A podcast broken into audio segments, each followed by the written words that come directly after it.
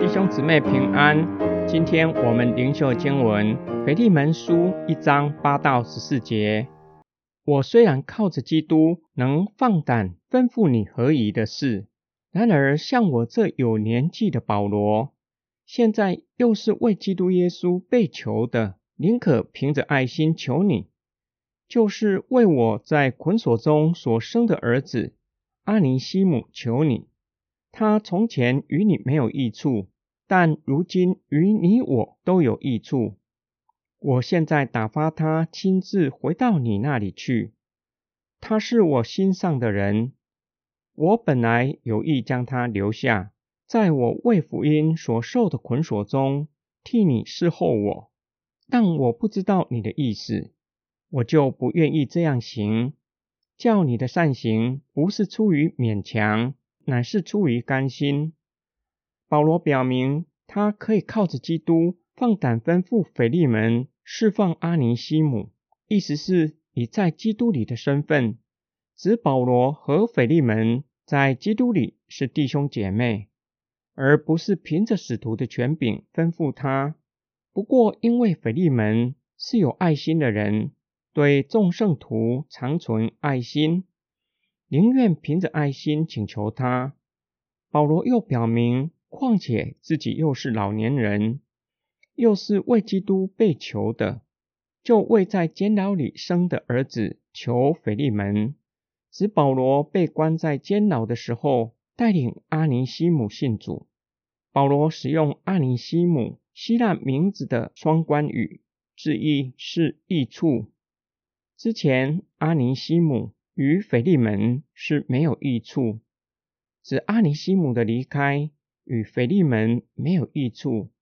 其实阿尼西姆的离开不仅对腓利门没有任何的益处，反而是损害了腓利门的益处。阿尼西姆有可能是腓利门用钱买来的奴隶，奴隶逃跑等于财产上的损失。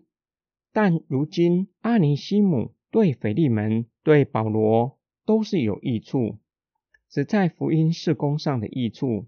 保罗表明，原先想留阿尼西姆在身边，代替腓利门服侍为福音受囚的保罗。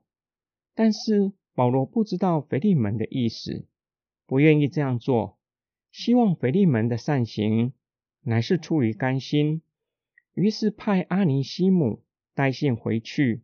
保罗强调，阿尼西姆是心上的人，不只表达保罗和阿尼西姆的关系。同时表达保罗关心阿尼西姆的福祉，提醒腓利门，既然腓利门素来让众圣徒的心畅快，也应当让保罗和阿尼西姆的心也喜乐，可以好好的处理阿尼西姆的事情，让他得着释放，让阿尼西姆可以回到保罗的身边。今天经文的默想跟祷告，在我们的生活现场。是不是有人对我们没有任何的益处，多他也起不了什么作用，少了他影响也不大，或是认为自己对他人或是对教会也是没有益处，是可有可无的存在。当我们还不认识主，还没有承认主耶稣是我们生命的主，确实是如此。他人与我们的益处大都是功利式的。或功能性质，可以在哪一方面帮助我们？特别是在工作上，可以靠他提拔，或是借助某人的长处，使我们在工作上得到好处。但是，当我们接受主耶稣做生命的主，我们与其他基督徒的关系就不再是没有任何的关系。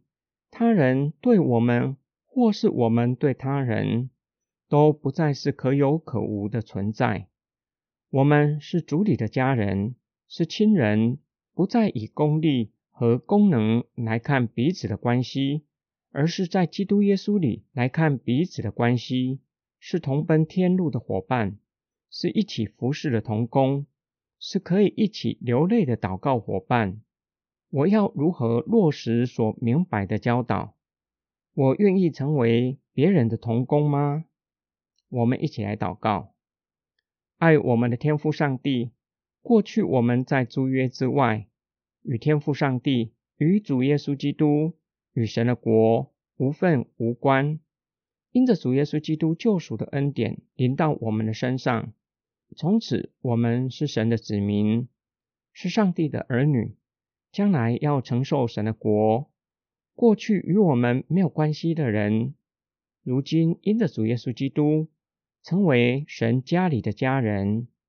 主啊，我们感谢你，求你赐给我们爱心，更爱在主里的家人，更委身神的家，与家人一起建造神的家，让神的家成为柔美的家，并且充满慈爱和恩典。我们奉主耶稣基督的圣名祷告，阿门。